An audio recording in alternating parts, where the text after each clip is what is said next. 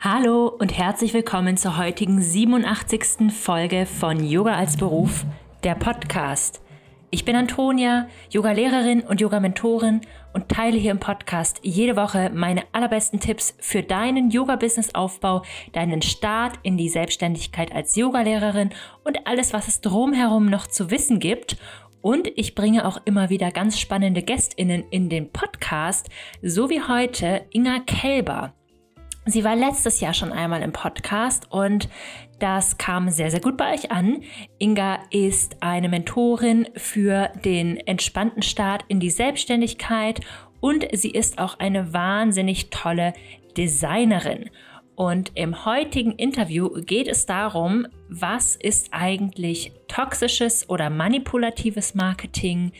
Wir sprechen darüber, was das Problem daran ist, woran man merkt, ob man vielleicht selber manipulatives Marketing betreibt. Denn ja, das passiert, denn das, was manipulatives Marketing ist, ist tatsächlich weiter verbreitet, als wir es gerne hätten. Und dadurch reproduziert es sich eben auch ständig, weil es schon fast die Norm ist. Und deswegen auch viele Tipps heute von Inga an dich da draußen, wie man es besser machen kann. Und ähm, ja, ich hoffe, dass dieses Interview für dich spannend ist, für dich anregend ist und ähm, ja, du vielleicht Dinge hinterfragen kannst, die du online siehst, wo du vielleicht ein schlechtes Bauchgefühl hast und ich hoffe, dass du jetzt einfach so ein bisschen Hintergrundwissen an die Hand bekommst, was denn eigentlich das Problem an manchen Marketingtechniken ist und noch viel wichtiger eben, wie wir es in der Zukunft allesamt besser machen können. Also, ich wünsche dir nun ganz viel Freude mit dieser neuen Podcast-Folge.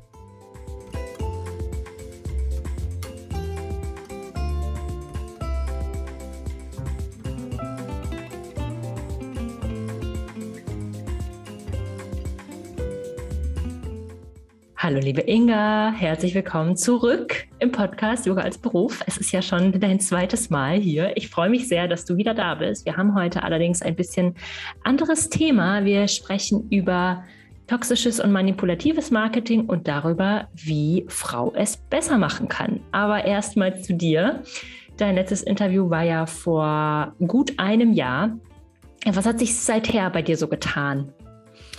Ja, Antonia, danke dir erstmal wieder mal, dass ich hier sein darf. Ich freue mich sehr. Ähm, was hat sich bei mir getan? Ja, einiges. Äh, ich habe Ende letzten Jahres ja mein äh, meinen Online-Kurs gelauncht und den das erste Mal durchgeführt und äh, liebe meine Mentor-Tätigkeit, die ich damit verknüpfen kann, beziehungsweise Mentorinnen-Tätigkeit.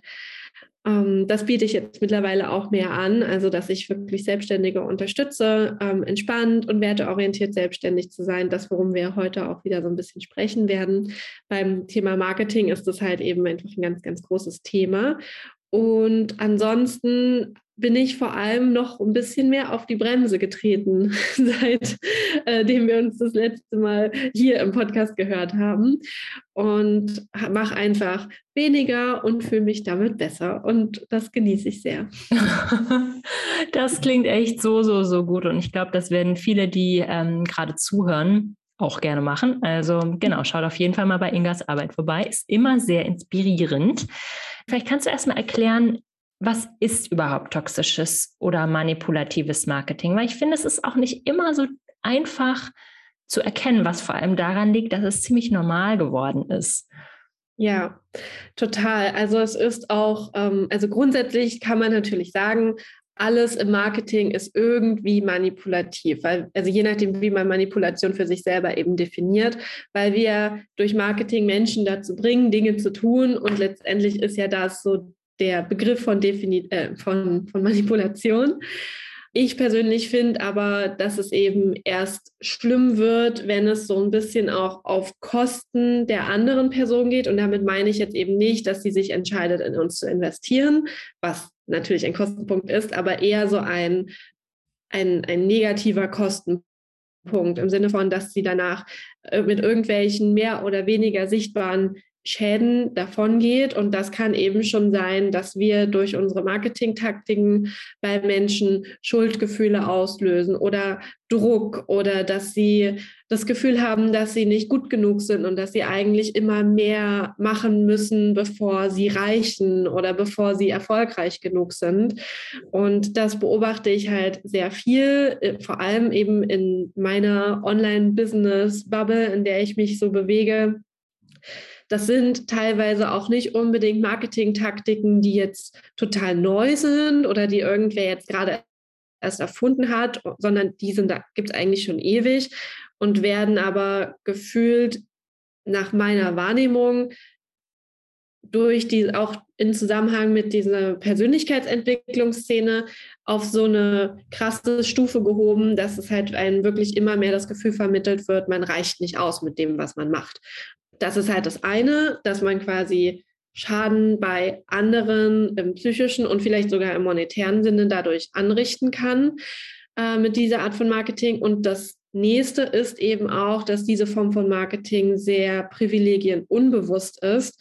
Das heißt, es wird sehr viel dieses Denken gelehrt von wegen, wer will, der kann. Wenn du es wirklich möchtest, dann wirst du es irgendwie möglich machen. Und das ist halt super problematisch, weil es eben bestehende Strukturen und Probleme, die wir in unserer Gesellschaft und in unserem Denken durch die Gesellschaft, in der wir aufgewachsen sind, ähm, eben erhält, statt sie aufzubrechen und was dagegen zu unternehmen. Und das sind so die zwei große, die ich halt kritisch sehe, also jetzt wirklich kurz zusammengefasst. Und wo ich eben denke, da dürfen wir anders handeln, lernen, weil es ist ein Lernen, weil wir es alle so eher nicht mitgegeben bekommen in Studium oder Ausbildung oder wo auch immer wir uns mit Marketing beschäftigen. Ja, das hast du total schön zusammengefasst. Und ich finde, dadurch ist es halt auch so allgegenwärtig. Du hast ja das Thema Druck angesprochen. Mhm. Es ist halt oft so, dass ne, im Online-Raum, dass Dinge nicht einfach nur angeboten werden, sondern man halt das Gefühl bekommt, Gott, das ist jetzt hier eine einmalige Chance. Wenn ich mhm. das nicht mache, dann schaffe ich schaffe ich nicht mehr das. Und das ist, ja, dann denkt man, das, das löst oft so einen Mangelgedanken aus. Und das ist, ja. das ist ja das Problematische daran. Und was ich halt so schwierig daran finde, ist, dass es insgesamt in der Online-Welt so ist, oder wahrscheinlich ist es auch außerhalb der Online-Welt so, dass Dinge, die ganz oft wiederholt werden, einfach die Norm sind und das Normale. Das ist ja, ja selbst auch sagen wir mal, mit, mit Fakten oder Fake News zu. Wenn sie nur mhm. oft genug wiederholt werden, dann ist, ist das der Fakt. Und das ist dann halt denken wir irgendwann, na, da muss ja was dran sein, wenn ich es schon so oft gehört habe genau. oder wenn genau. ich es so oft gesehen habe. Dann muss das ja der Way to go oder die Wahrheit oder was auch immer sein. Genau. Ich muss mich jetzt ja mal also ein Thema, was halt ganz oft in der ESO und Yoga-Bubble herumschwirrt, ist, du musst dich jetzt mal mit deiner Weiblichkeit auseinandersetzen, weil deine Sexualität ist blockiert und dieses und jenes und deswegen kann das mhm. Geld nicht fließen. Und es ist halt einfach, da weiß ich gar nicht, wo ich anfangen soll. Ja. Das ist halt einfach hochproblematisch, wahrscheinlich auch für sehr viele Menschen. Aber vielleicht könntest du noch mal ähm, ein paar Beispiele nennen. Es kommt ja bei allem immer auch darauf an, wie wir es formulieren. Die Angebote ja. sind ja oft nicht per se schlecht, sondern wie die Kommunikation drumherum funktioniert. Ja, ganz genau. Also es gibt ja, also erstens, das, was du gerade gesagt hast, finde ich super, super wichtig. Nicht alles ist sofort schlecht. Es ist halt so ein bisschen, ich habe immer so dieses äh, diese Metapher von dem Messer im Kopf, wenn du halt ein Messer hast, dann kannst du es eben nutzen, um dir ein Brot zu schmieren oder um jemanden abzustechen. Jetzt mal ganz krass gesagt. Und so ist es halt auch mit allen möglichen Taktiken. Es ist halt oder, oder, oder Handlungen oder Herangehensweisen, auch im Marketing. Es gibt Sachen, da würde ich grundsätzlich sagen, das machen wir, machen wir bitte nicht mehr, weil das ist super problematisch. Da komme ich gleich zu. Und dann gibt es aber so kleinere Sachen, wo ich sage, ja, kann man halt drüber streiten. Ich würde es vielleicht nicht machen, aber es ist auch okay. Es ist jetzt nicht das super problematische, wenn du es machst. Da, zum Beispiel, wenn es ums Thema ähm, Preise geht, also um jetzt mal ein Beispiel für so eine Kleinigkeit äh, zu nennen. Es gibt eben diese Charming Prices, das kennen wir alle aus, wenn wir einkaufen gehen, dass eben da nicht steht, dass das Brot drei Euro kostet, sondern es kostet eben 2,85 Euro, sind trotzdem fast drei Euro, aber es heißt eben, ähm, wenn es nicht genau drei Euro sind, dann kaufen die Leute das lieber. Also genauso auch bei teuren Sachen wie Fernsehern. Da steht dann eben 1995 Euro statt 2000, weil eben immer noch diese Eins davor steht. Und deswegen denken wir, oh ja, habe ich ja gespart, dann ist das ja gar nicht so viel. Und das gibt es natürlich auch im im Online-Marketing-Bereich und wenn wir unsere Angebote bepreisen. Jetzt gibt es eben Personen, die sagen, ja, diese Charming Prices, das ist halt auch wieder manipulativ, weil wir gaukeln dem Hirn ja was vor, was nicht ist. Also weil es kostet ja fast 2000 Euro zum Beispiel statt äh, 1000 Euro. Oder, und, und es gibt aber eben auch die andere Seite, die sagt, ja, okay, aber so wild ist es nicht und das funktioniert ja schon gut. Und letztendlich sehen die Leute ja trotzdem den ganzen Preis und können trotzdem entscheiden. Und mhm. äh, Taktik ist mittlerweile so bekannt, dass äh, wir uns zwar trotzdem noch ein bisschen davon beeinflussen lassen, es jetzt aber nicht so problematisch ist und wir uns trotzdem dafür entscheiden können. Genauso, wenn man jetzt sagt, man macht diese Engelszahlenpreise mit 777 oder so. Ich finde das irgendwie total albern. Ich mache es halt nicht, aber ich finde, es ist jetzt auch nicht so, dass ich irgendwo nicht kaufen würde, nur weil die Person diese Preise, ähm, diese, diese Zahlen wählt. Es kommt halt immer darauf an, ob es noch verhältnismäßig ist. Also ob das, was ich zahle, verhältnismäßig ist zu dem, was ich bekomme. Oder ob einfach nur eine Engelszahl genommen wird, um das Ganze zu energetisieren. Also in Anführungsstrichen. Ja, ich finde das zum Beispiel so ein bisschen unprofessionell manchmal einfach, mhm. weil ich mhm. finde, hat man sich, also natürlich sind Preise für zum Beispiel Coaching-Angebote immer irgendwo aus der Luft gegriffen, aber mhm. es darf dem doch trotzdem eine gewisse Kalkulation zugrunde liegen. Das ist ja jetzt, Voll. addiert sich ja. jetzt nicht auf magische Weise dann auf eine, eine Angel-Number. Ganz genau. Und das ist das, was ich gerade meinte mit, es muss noch zu dem passen, was man kriegt. Also wenn mhm. ich jetzt ähm, eben keine Ahnung, was ja auch so mittlerweile sehr beliebt ist, ist wirklich so äh, für meine Empfindungen horrende Preise für wenig Leistung zu verlangen. Also irgendwie 11.111 Euro für ein Drei-Monats-Coaching, wo man sich sechsmal sieht, finde ich sehr, sehr viel Geld. Will nicht sagen, dass es nie äh, gegeben ist und äh, gerechtfertigt, aber finde ich sehr viel Geld, finde ich sehr, finde ich, muss man wirklich drüber nachdenken, ob es das halt wert ist. Und da ist dann halt die Frage, wie, genau wie du gerade gesagt hast, wie hat, wurde dieser Preis jetzt kalkuliert? Ist der jetzt nur genommen weil er halt gut klingt, weil er irgendeine Energie versprüht, weil es eben eine Engelszahl ist oder was auch immer? Oder ist da wirklich irgendwie auch eine nachvollziehbare Berechnung dahinter, wie Zeit, äh, Mehrwert, den man bekommt, etc. Weil das finde ich schon auch wichtig, genau wie du sagst. Also ich würde äh, jetzt eben nicht sagen, ja, man kann einfach jeden Preis dran schreiben, die Leute kaufen schon. Das lernen ja auch manche und das finde ich sehr, sehr problematisch sondern man sollte sich erst überlegen, wie viel, in welche Richtung würde ich ungefähr vom Preis gehen und welche Zahl dann da am Ende steht, ob da jetzt eben fünf oder fünf Cent weniger.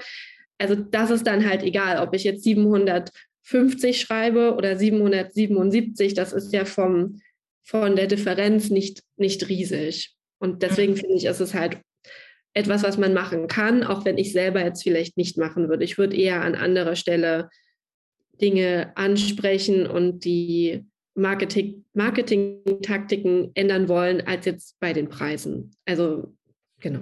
Okay, dann sag doch mal was zu den, zu den richtig manipulativen ähm, Marketingmethoden. Ja, gerne. Also, was ich zum einen sehr, sehr schwierig finde, du hast es vorhin schon ganz kurz angesprochen, ist halt, wenn so Druck generiert wird im Sinne von, das ist jetzt nur jetzt da und wird nie wiederkommen weil es ganz oft so ist, dass das eben einfach nicht stimmt. Dass Menschen das halt sagen, ja, du hast das nur jetzt und du kannst nur jetzt kaufen und wenn du, ähm, wenn du es fühlst, dann springst du, was halt auch wieder so ganz problematisch ist, wenn wir eben quasi immer sagen, ja, wenn du es fühlst oder wenn es jetzt kribbelt oder ähm, solche Sachen, weil wenn wir von einem, wenn, wenn unsere KundInnen unser Angebot lesen und das gut getextet ist oder wir es gut rüberbringen, dann löst es automatisch irgendwas in denen aus, weil sie sich halt irgendwie wiedererkennen, weil sie denken, oh ja, das könnte mir auch helfen. Ähm, das heißt, sie fühlen irgendwas. Es kann ein Kribbeln sein, es kann ein Wow, das klingt voll toll sein. Aber nur weil ich denke, wow, das ist voll toll, heißt es nicht, dass ich das jetzt kaufen muss und dass es jetzt der richtige Schritt ist nur weil ich es jetzt gerade toll finde. Mhm. Und ähm, das wird eben sehr oft so kommuniziert, so von wegen eben, wenn du es jetzt fühlst, wenn du jetzt, wenn es jetzt kribbelt, dann ist das dein Zeichen. Aber das ist nicht das Zeichen. Das ist einfach nur ein Zeichen, dass das Angebot irgendwas in dir auslöst. Es vielleicht auch das Richtige für dich ist, aber es sagt gar nichts darüber aus, ob es jetzt in diesem Moment das Richtige für dich ist und jetzt in diesem Moment das ist, in das du investieren solltest. Wenn du halt eh schon, also zum Beispiel bei mir, ich biete ja Brandings an und wenn jetzt eine Person eh schon auf der Suche ist nach einem Brand, nach einer Branddesignerin und äh, dann auf meine Seite kommt und sich das anguckt und fühlt, oh ja, das passt voll mit der Inga, habe ich mega Bock, dann ist es der richtige Zeitpunkt, weil sie hat ja eh schon danach gesucht. Aber wenn sie nur durch Zufall draufkommt und das dann ähm, durchliest und sich denkt, boah, ja, stimmt, das macht voll Sinn, was sie schreibt, dann ähm, würde ich nicht sagen, naja, dann, wenn du das schon so denkst, dann solltest du jetzt investieren, sondern dann würde ich sagen, ja, voll cool, dann ist das ja vielleicht wirklich was, was für dich dran sein darf. Guck noch mal hin, ist es das wirklich? Schlaf noch mal drüber, geh noch mal ins Erstgespräch mit mir, muss sowieso sein, weil ich nicht mit Leuten arbeite, ohne vorher mit ihnen gesprochen zu haben. Und dann kannst du eine bewusste Entscheidung treffen, aber nicht nur, weil du jetzt gerade ein Gefühl hast. Und das ist halt zum Beispiel was, was ich ganz, ganz schwierig finde und was super viele machen. Dieses, wenn du es jetzt fühlst, dann mache es. Und äh, ansonsten kommt es nie wieder und dann hast du die Chance deines Lebens verpasst, in dem Sinne. Ähm, ja, das äh, löst halt nur ganz viel äh, FOMO, also Angst, etwas zu verpassen in den Leuten aus. Und das, äh, das wollen wir nicht. Wir wollen nicht noch mehr Angst in Menschen schüren in einer Zeit, die sowieso schon von Angst trieft, weil wir von einer Krise in die nächste äh, taumeln. Da wünsche ich mir halt eher wirklich Marketing, was sanft zu den Leuten ist, sie abholt, ähm, ihnen zeigt, was man, was sie von einem bekommen können, aber eben nicht mit diesem ja, mit diesem Spielen von ihren Ängsten, die sowieso durch unsere, ja, durch die Welt, in der wir leben, ständig schon so leicht reizbar sind.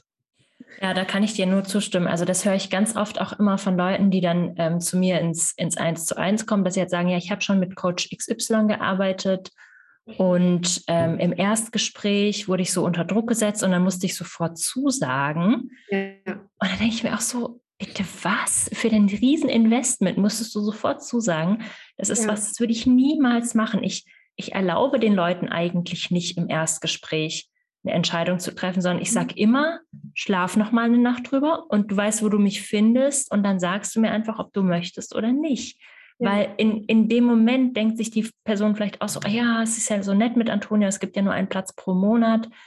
Aber die Person muss sich ja, ich möchte, dass die Person, die mit mir arbeitet, sich 100% gut fühlt mit ihrer Entscheidung. Und das ja, wissen wir oft genau. erst, wenn wir nochmal drüber geschlafen haben. Ganz genau. Und was da auch noch hinzukommt für mich, ist ja nicht nur die Entscheidung in dem Moment, die vielleicht unter Druck getan wird, was schon ein Problem ist, aber sondern auch, was dann vielleicht ähm, damit einhergeht, weil viele lehren halt, wenn Menschen quasi ähm, gekauft haben und sich vielleicht sogar durch diesen Kauf einen finanziellen Druck auferlegt haben, weil sie vielleicht ihr ganzes Erspartes ausgegeben haben, dass sie dann erst recht engagiert sind, daran äh, mitzumachen und daran teilzunehmen. Und das stimmt sicherlich auch bis zum gewissen Grad, das will ich gar nicht bestreiten. Aber es kann eben auch dazu führen, dass es noch mehr Ängste schürt und unser ganzes, mhm. unseren ganzen Körper die ganze Zeit auf so einem hohen Stresslevel hält, was wiederum für unsere Gesundheit und auch für so nachhaltiges Wachstum überhaupt nicht sinnvoll und überhaupt nicht gut ist. Und mhm. ich hatte gestern eine Person, die mir geschrieben hat und gesagt hat, boah, sie findet alles so toll, was ich mache und sie fühlt sich bei mir voll aufgehoben und ähm, überlegt eh schon länger, das, dies und das zu machen. Aber sie hat halt gerade ihr ganzes Equipment abgegradet und deswegen muss sie jetzt quasi erstmal wieder ein bisschen Geld verdienen. Und klar hätte ich jetzt sagen können, nee, wenn du es jetzt schon so fühlst, dann mach das doch jetzt, spring und sei mutig. Und äh, was denkst du, wo du in drei Monaten stehen kannst, wenn wir heute schon loslegen? Aber ich habe ja halt gesagt, ja, finde ich voll gut, dass du schon diese Grenze für dich ziehst, weil sie auch meinte, sie könnte da nicht ruhig schlafen. Ich habe gesagt, ich will doch nicht, dass du am Ende nächtelang wach liegst oder dir nicht mehr dein Essen leisten kannst, was gerade für mich als Mensch, der sehr gerne isst, eh das größte Übel ist, was einem passieren kann. nur damit du dieses Investment in mich machen kannst. Ja, klar wäre es schön, die drei oder 5.000 Euro ein paar Monate eher zu haben, aber ganz im Ernst, was wär, würde das über mich als Mensch aussagen, wenn ich in Kauf nehmen würde, dass dafür eine Person irgendwie nicht ruhig schlafen kann oder äh, ja nicht mehr sich ihr Essen leisten kann. Also das finde ich halt ganz äh, unmenschlich. Und leider gibt es aber schon viele in dieser Online-Business-Welt an Coaches und MentorInnen, die eben genau das sollten, dass wir halt sagen sollten, ja, wenn die, nur wenn sie bereit sind, so aus ihrer Komfortzone rauszugehen, weil klar ist das außerhalb meiner Komfortzone, wenn ich mir mein Essen nicht mehr leisten kann ähm, oder wenn ich nachts nicht gut schlafen kann. Nur wenn sie dazu bereit sind, sind sie die Richtigen. Aber ich sehe das eben anders. Ich finde, mhm ich finde es wichtig, dass meine Kundinnen auch ihre eigenen Grenzen kennen und wissen, wann es eben wirklich der richtige Zeitpunkt ist. Ja, total. Das hast du gut gesagt. Ich wollte noch mal zwei Sachen ergänzen. Was ich zum Beispiel problematisch finde, ist, ähm, dass auch tatsächlich sehr konkret gelogen wird in diesem, gerade in diesem Coaching, Mentoring, Business-Bereich. Weil wenn irgendwo steht, ich versichere dir, du wirst innerhalb von drei Monaten dieses Investment zurückverdient haben, mhm. das das kann kein Coach, keine Coachin der Welt kann mhm. Erfolge garantieren. Und das ist einfach, das ist einfach krass, weil dann melden sich vielleicht auch Leute zu dem Programm an, deren Business noch nicht auf dem Punkt ist, skalierbar zu sein. Oder es mhm. melden sich Leute an, die ihre Zielgruppe vielleicht nochmal umdefinieren müssen oder solche Sachen. Und diese grundlegende Arbeit, die braucht einfach Zeit. Der Community-Aufbau braucht einfach Zeit. Das heißt, wir können Leute immer irgendwo auf dem Weg unterstützen, aber wir können nicht in einem gewissen Zeitraum gewisse konkrete Dinge versprechen, die definitiv nicht passieren werden. Also ich kann mir das nicht vorstellen, dass das so eins zu eins zu übersetzen ist und so pauschalisierbar ist. Und das Zweite, was ich beobachte in letzter Zeit, was ich ganz problematisch finde, ist, dass Dinge verkauft werden, die nicht wirklich einen Inhalt haben, wo es einfach nur heißt, komm hierher und sei in meiner Energie. Hm, ja. Also ja. was was ist das denn bitte für ein Angebot? Also wenn ich was verkaufe, dann soll es doch bitte Mehrwert haben, die jetzt mal über meine eigene Energie hinausgeht. Und was ist das denn bitte für eine Ego-Streichelei, wenn ich, wenn ich meine mhm. eigene Anwesenheit verkaufe? Also ja. sagen wir, es ist ja nicht mal physische Anwesenheit, es ist ja Anwesenheit via Meditation oder via Zoom-Calls. Und wenn ich da nicht mal was Konkretes mitgebe, das ist doch, das ist doch nur heiße Luft. Und das ist für mich, also das, da gibt es ja diesen neuen Begriff dafür, so Escort-Marketing, dass man das mhm. ganze Marketing so sexualisiert.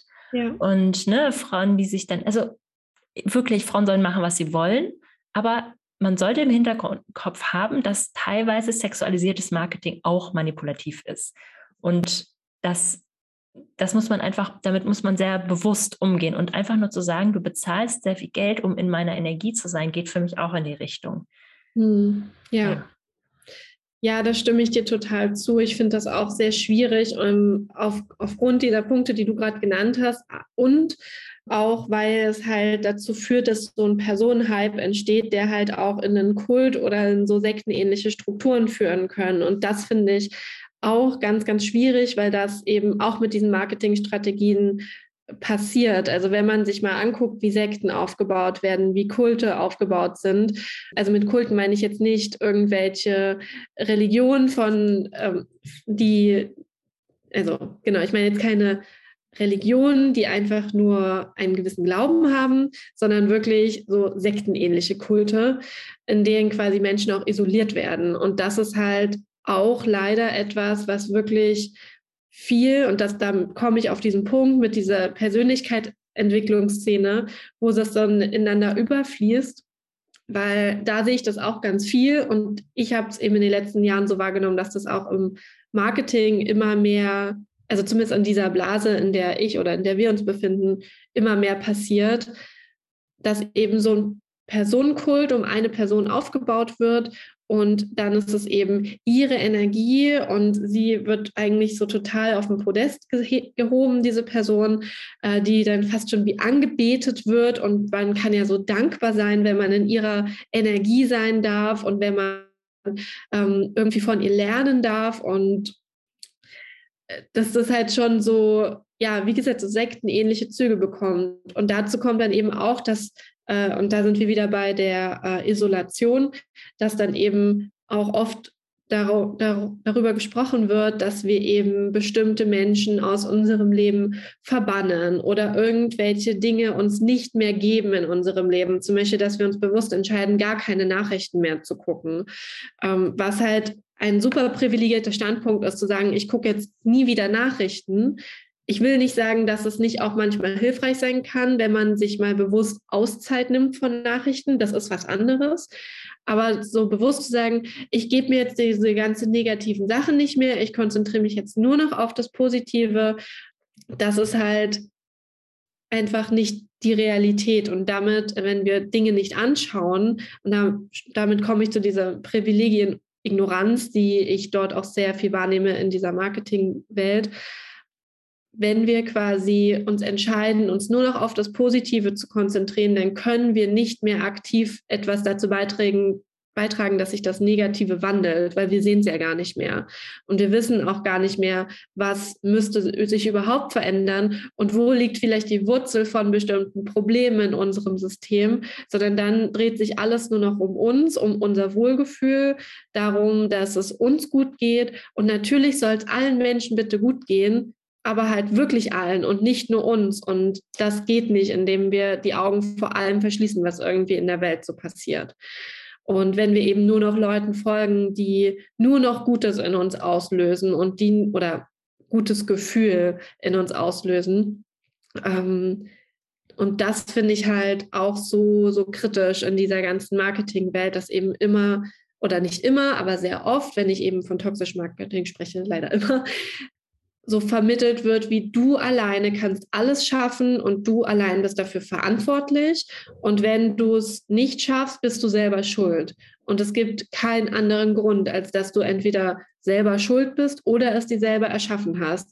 Und das entspricht nicht der Realität, weil wir leben in einer Welt mit sehr vielen Privilegien oder eben auch sehr vielen Diskriminierungsformen. Und je nachdem, wie wir von etwas profitieren oder benachteiligt werden, haben wir andere Möglichkeiten und andere Ressourcen als äh, eine Person, die vielleicht mehr oder auch weniger profitiert von den Dingen. Und wir sind einfach nicht gleich. Und das wird in diesem Marketing sehr oft so unterschlagen. Es wird einfach gar nicht, ja, gar nicht gesehen, gar nicht, ähm, mir fällt, gerade das Wort nicht ein, äh, gar nicht akzeptiert, dass es halt so ist, sondern es wird immer nur erzählt, du alleine bist für alles verantwortlich und das stimmt einfach nicht. Und, mhm. ja. Das ist ähm, super, dass du das nochmal ansprichst mit den Privilegien. Was mir, was mir dazu noch einfällt, beziehungsweise oft aufgefallen ist, ist, dass wenn wir jetzt wirklich so über diese High-Ticket-Coaches sprechen, wo, sagen wir mal, wie du es vorhin gesagt hast, drei Monate kosten dann 15.000, 30.000, 60.000, es gibt ja auch 100.000 Euro Coaching.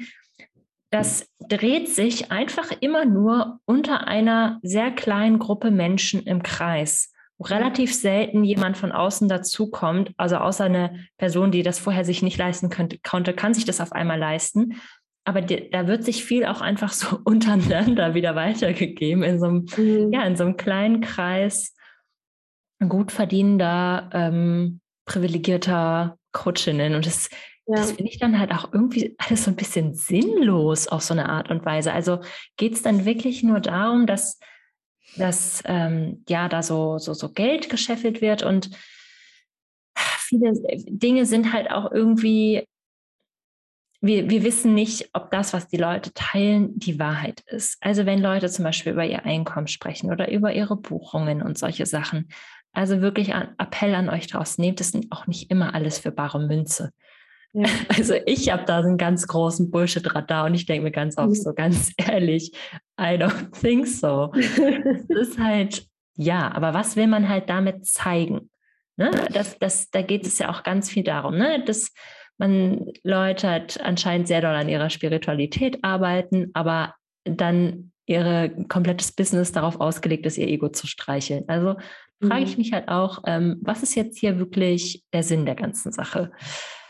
Ja, ja, total. Ich würde da auch gerne noch ergänzen, dass es halt auch alles super kapitalistisch ist. Also es ist halt wieder, wie du schon gesagt hast, es ist ein sehr ausgewählter Kreis an Menschen, die sich solche Sachen überhaupt leisten können, so super hohe Investments. Es ist natürlich immer irgendwie so, dass sich nie jeder, jeder Mensch alles leisten können wird, leider weil wir nun mal in so einem System auch aktuell noch leben. Aber gerade wenn es so nur noch um den Preis eigentlich geht und weniger um den Inhalt, wird es noch exklusiver.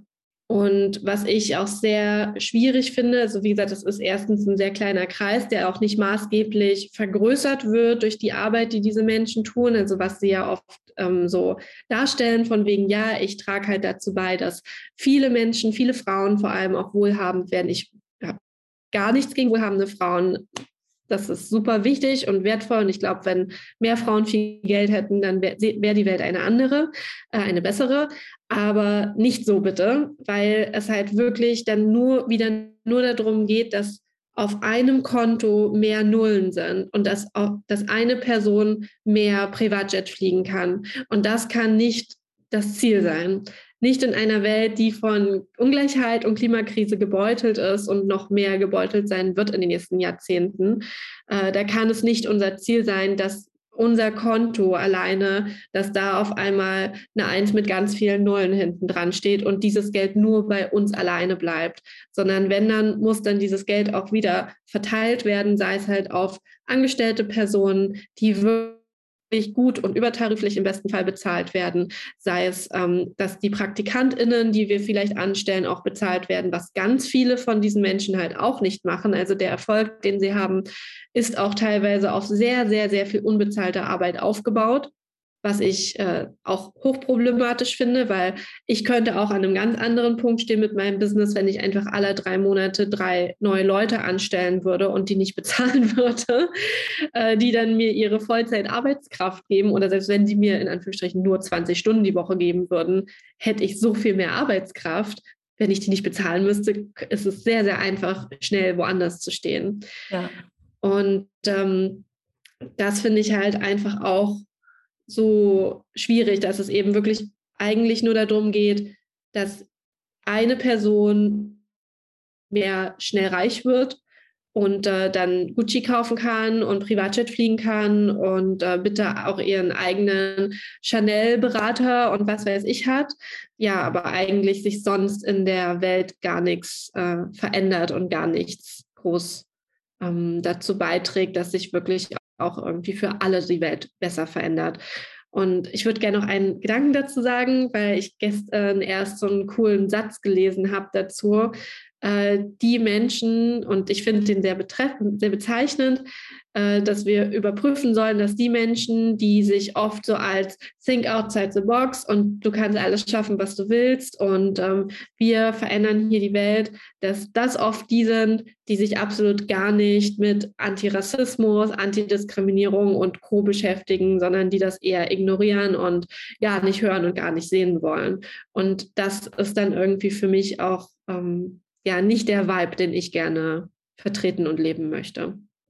Ja. Und das ist ja auch heuchlerisch.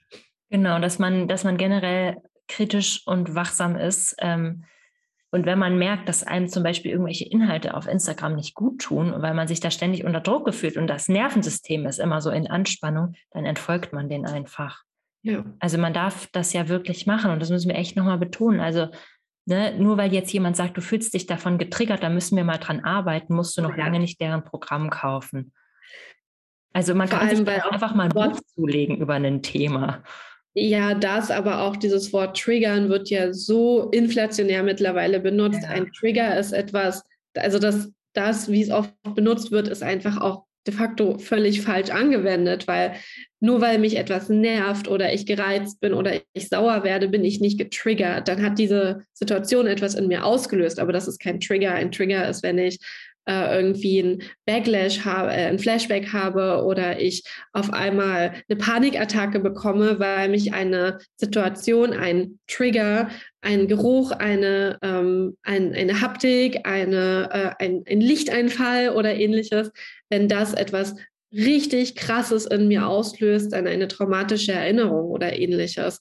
Und nicht, weil ich genervt bin von etwas oder weil ich etwas kritisiere. Das ist kein Trigger. Und das wird aber sehr, sehr oft so dargestellt, als ob alle, die die Coaching-Bubble kritisieren, nur neidisch sind oder halt äh, in einer Tour getriggert. Nein, wenn wir alle getriggert werden, dann könnte keiner von uns mehr arbeiten, weil Trigger richtig, richtig schlimm sind, wenn sie sich in uns auslösen. Mhm. Und ähm, das finde ich halt auch ganz wichtig, da einfach bewusster zu sein, auch mit unserer Wortwahl. Genau, dass man halt einfach sagt, so, okay, das ist jetzt hier gerade Copywriting, da hat jemand was geschrieben und die Frage hat was in mir ausgelöst. Ja, genau. Und nur weil die, weil die Person, die das jetzt vorgesetzt hat auf Instagram, heißt das noch lange nicht, dass du da jetzt in, der, in die Tiefe graben musst. Und ja. dann mal gucken, ob dies und jenes nicht mit dem und dem zusammenhängt und da, dadurch dann vielleicht mehr Geld auf dein Konto kommt. Also man muss das halt einfach nicht machen. Man kann halt auch einfach mal zurückdenken und sagen, so, okay, bei sich bleiben. Ist es jetzt hier gerade wirklich das, was ich brauche? Oder ist es jetzt gerade das, was mir hier vom Internet serviert wurde? Ja. Ähm, ich hätte gerne noch mal eine Frage an dich und zwar, mhm. Ich glaube, viele fragen sich jetzt so ein bisschen im Kleinen. Ne? Yoga-Lehrerinnen, die halt ihren Yoga-Account haben, Retreats verkaufen, ein paar Online-Kurse, Yoga-Stunden. Aber woran würde man jetzt zum Beispiel selber merken, dass man vielleicht doch aus Versehen, ohne böse Absicht, manipulative Marketingtechniken mhm. benutzt hat, weil man das vielleicht so gelernt hat? Ja, ja. Also erstmal, da sind wir, glaube ich, alle nicht frei von. Wir können nur dazulernen. Ähm, das finde ich super, super wichtig. Also wir sollten auch jetzt nicht ganz verschreckt uns gar nicht mehr äußern, nur weil wir Angst haben, was falsch zu machen, weil ähm, ich bin jetzt auch nicht so Fan von lieber erstmal Mist gebaut und dann das aufgesammelt, aber wir können halt äh, nie alles perfekt machen. wir können bereit sein, dazu zu lernen. Und dadurch, dass du den Podcast hier hörst, bist du offensichtlich bereit und das ist super, super schön. Genau, was können wir also machen? Also wenn dir halt zum Beispiel aufgefallen ist, dass du in Vergangenheit was Problematisches gemacht hast, kannst du entweder das ändern, indem du zum Beispiel einen Text auf deiner Webseite anpasst oder einen Instagram-Post äh, archivierst oder ähnliches, also wenn da sowas online ist, oder dass du nochmal was dazu schreibst und sagst, so heute würde ich das nicht mehr so sagen. Das wäre quasi so, um das ein bisschen aufzuarbeiten. Und um es halt in Zukunft besser zu machen, wäre halt wirklich so ein bisschen zu schauen, was für Gefühle löse ich denn potenziell aus mit dem, was ich da, was ich da anbiete. Also geht es darum, jetzt eben so einen vermeintlich positiven Druck auszulösen, eben zum Beispiel, indem ich sage, ja, das äh, gibt es nur jetzt und dann nie wieder. Oder indem ich sage, ja, spring jetzt, wenn du äh, denkst, dass, dass es passt für dich. Und dann eben überlegen, ob man das Ganze nicht vielleicht anders verpacken kann. Und zum Beispiel dieses, um auch mal auf dieses Springen jetzt zu gehen, von wegen, wenn du es fühlst, dann buch mich jetzt, buch jetzt das Ganze, dass man das auch anders formulieren kann, indem man zum Beispiel sagt, wenn du das Gefühl hast, das ist gerade das Richtige für dich, dann lass uns doch mal in einem Erstgespräch schauen, ob es wirklich passt. Und dass du dann auch da wirklich ehrlich in dieses Erstgespräch rangehst, nicht mit dem Ziel, ich will das jetzt hier verkaufen, was natürlich immer irgendwie unser übergeordnetes Ziel ist, weil wir sind Selbstständige. Natürlich wollen wir verkaufen und Geld verdienen, ähm, was auch völlig in Ordnung ist. Aber das all mit dem Ziel rangehen zu gucken, ist diese Person wirklich passend für mein Programm und nicht passend, weil sie gerade bereit ist, x 100 oder 1000 Euro auszugeben, sondern passend, weil ich ihr wirklich helfen kann mit dem, was sie gerade braucht. Und das dann eben auch entsprechend zu kommunizieren in dem Call, dass man halt sagt, hey, ich sehe, du hast diese und jene Herausforderung. In meinem Angebot können wir das so und so und so lösen. Das kostet das und das. Und ich würde mich mega freuen, dich unterstützen zu dürfen. Ähm, du kannst dich gerne jetzt entscheiden. Du kannst aber auch einfach mal drüber schlafen und gibst mir noch mal morgen oder in der Woche Bescheid. Also dass man da auch wirklich diesen Raum für Entscheidung lässt und nicht halt sagt, so ja, du siehst doch jetzt, wie toll ich bin und was ich dir alles geben kann. Und wenn du es jetzt wirklich willst, dann entscheidest du dich jetzt dafür. Sondern der Person einfach den Raum geben. Und ich glaube, das ist so das, äh, das Einfachste und am Ende auch so übergreifendste, der übergreifendste Tipp, wirklich immer wieder überlegen, gebe ich den Leuten genug Raum für eine Entscheidung ähm, für eine selbstbestimmte und aus ihnen kommende Entscheidung. Ja, das hast du total schön gesagt. Es gibt natürlich Dinge, die wirklich begrenzt sind. Plätze auf dem Retreat zum Beispiel. Ja. Und das kann man aber ganz klar von vornherein kommunizieren. So Leute, es gibt acht Plätze. Aber deswegen macht man ja schon eine Weile vorher seine Sales-Page hoch, damit die Leute sich, ja. äh, dass sie den Preis sehen können, die Konditionen sehen können und so weiter und so ja. fort. Und dann ja. ist es halt auch nicht toxisch, wenn man, das ist eine natürliche Verknappung gibt es einfach. Ja, wir, unsere Zeit, gerade wenn wir eins zu eins arbeiten und jetzt nicht irgendwelche Produkte verkaufen, die von alleine laufen ohne uns oder wo so viele Leute wie möglich dabei sein können, während wir nur einmal reden müssen, so in dem Sinne wie bei einem Kurs zum Beispiel. Es ist völlig normal, dass wir nicht 24-7 arbeiten können und äh, dass wir nicht mehr aufnehmen können, als unsere Kapazitäten halt hergeben. Und äh, das, wie du sagst, ich finde, du hast gerade zwei sehr wichtige Punkte genannt. Erstens das rechtzeitig äh, launchen, also damit die Leute nicht nur irgendwie zwei Tage Zeit haben, sich zu entscheiden, sondern vielleicht eine Woche oder einen Monat, je nachdem, um was für ein Produkt es sich jetzt halt dreht. Und dass man eben sagt, hier, ich habe pro Monat so und so viele Plätze frei, ähm, jetzt ist noch so viel frei und ich freue mich schon auf die, mit denen ich arbeiten kann. Und ansonsten nächsten Monat ist auch wieder was frei. Oder halt ab da und da ist wieder was frei, damit sie nicht das Gefühl haben, ihnen rinnt jetzt hier eine Chance durch die Finger.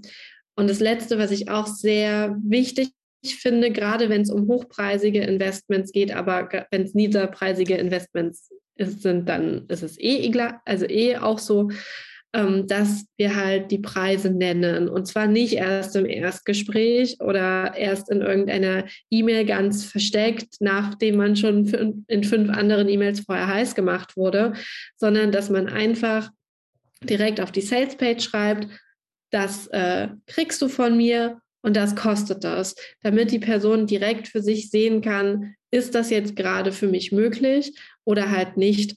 Und damit sie eben auch nicht in ähm, diesem Zugzwang ist, wie in einem Erstgespräch zum Beispiel, direkt reagieren zu müssen.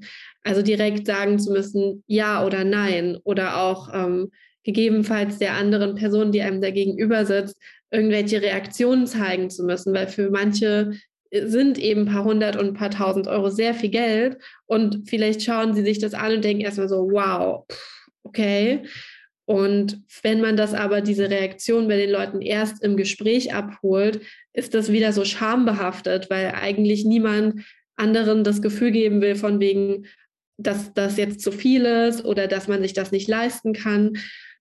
Und das kann man eben den Leuten wirklich direkt abnehmen, diese unangenehmen Gefühle oder sie ähm, quasi gar nicht erst zugänglich machen, diese unangenehmen Gefühle, indem wir eben direkt sagen, hier, das kostet es, ich freue mich, wenn ich dich unterstützen kann, das kriegst du dafür. Und wenn du sagst, das klingt gut für dich, dann lass uns in einem Erstgespräch drüber reden. Oder wenn du noch Fragen hast, lass uns in einem Erstgespräch sprechen. Oder wenn du noch wissen willst, ob es überhaupt das Richtige für dich ist, lass uns in einem Erstgespräch drüber sprechen. Also die Person hat alle notwendigen Infos schon direkt zu Beginn. Damit kann sie sich halt auch direkt entscheiden, ob sie halt ein Erstgespräch möchte oder vielleicht entscheidet sie sich eine Woche später dafür oder auch gar nicht. Und auch das ist in Ordnung. Ja, ja, das, ähm, das ist echt perfekt. Damit hast du auch das nochmal so schön abgerundet, dass man dann auch selber weiß, wie man es halt besser machen kann. Also ich finde halt auch, ne, offen umgehen mit Fakten und mit der Kommunikation und wirklich auch ehrlich sein, wirklich sich mal ehrlich fragen, was kann ich dieser Person hier bieten, was kann ich dieser Person versprechen, was auch nicht. Und ich habe ganz oft auch die Erfahrung gemacht, wenn, dass wenn mich jemand ähm, im Erstgespräch gefragt hat, ja, was denkst du denn, in, in welchem Zeitraum ich jetzt quasi das Investment zurückbekomme und ich dann sage, ich weiß es nicht, das hängt von so vielen Faktoren ab, nämlich X, Y und Z und ähm, ich arbeite mit dir an dem und dem und das ist das, was ich machen kann, dann sind die Leute auch dankbar. Ja. Weil sie wissen, dass ich ihnen auch in Zukunft einfach ehrlich sagen werde, ich, ich habe das nicht nötig, irgendwas zu versprechen, um was zu verkaufen. Ja, total. Das finde ich so, so wichtig und so wertvoll.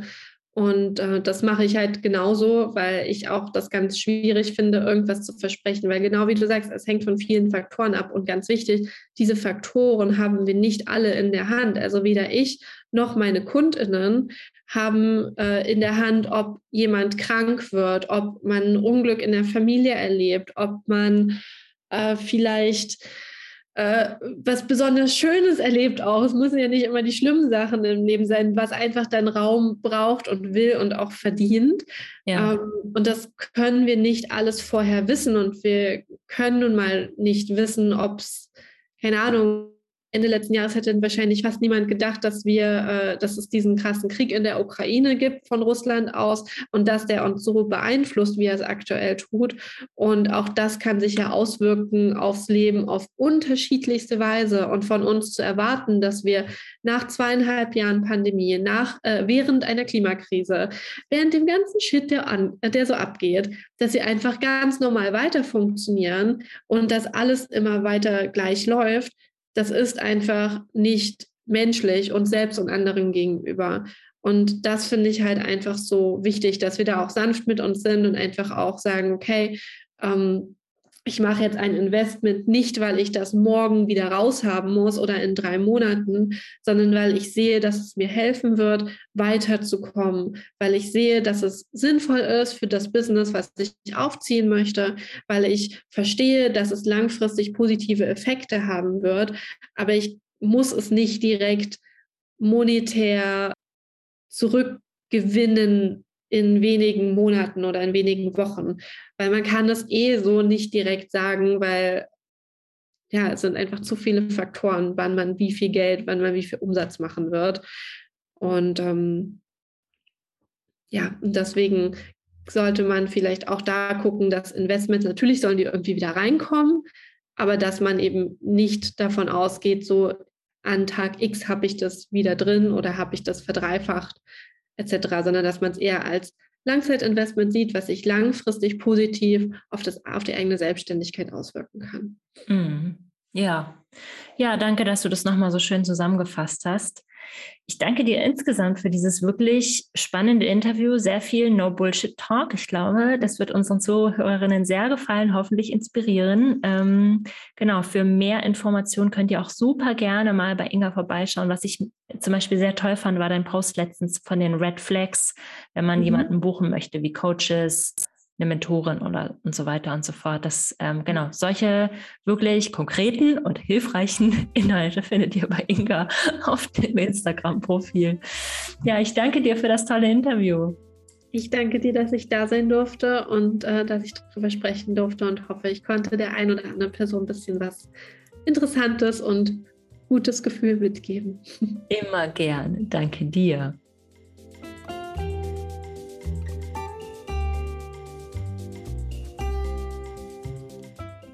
Wenn dir diese Podcast-Folge gefallen hat, dann hinterlass mir doch super gerne bei Spotify eine 5-Sterne-Bewertung oder auch eine geschriebene Bewertung bei iTunes. Darüber würde ich mich sehr freuen. Das unterstützt meine Arbeit und so können andere Yoga-Lehrerinnen meinen Podcast noch viel einfacher finden. Ich danke dir und wünsche dir bis zur nächsten Woche einen Happy Yoga Business Aufbau. Deine Antonia.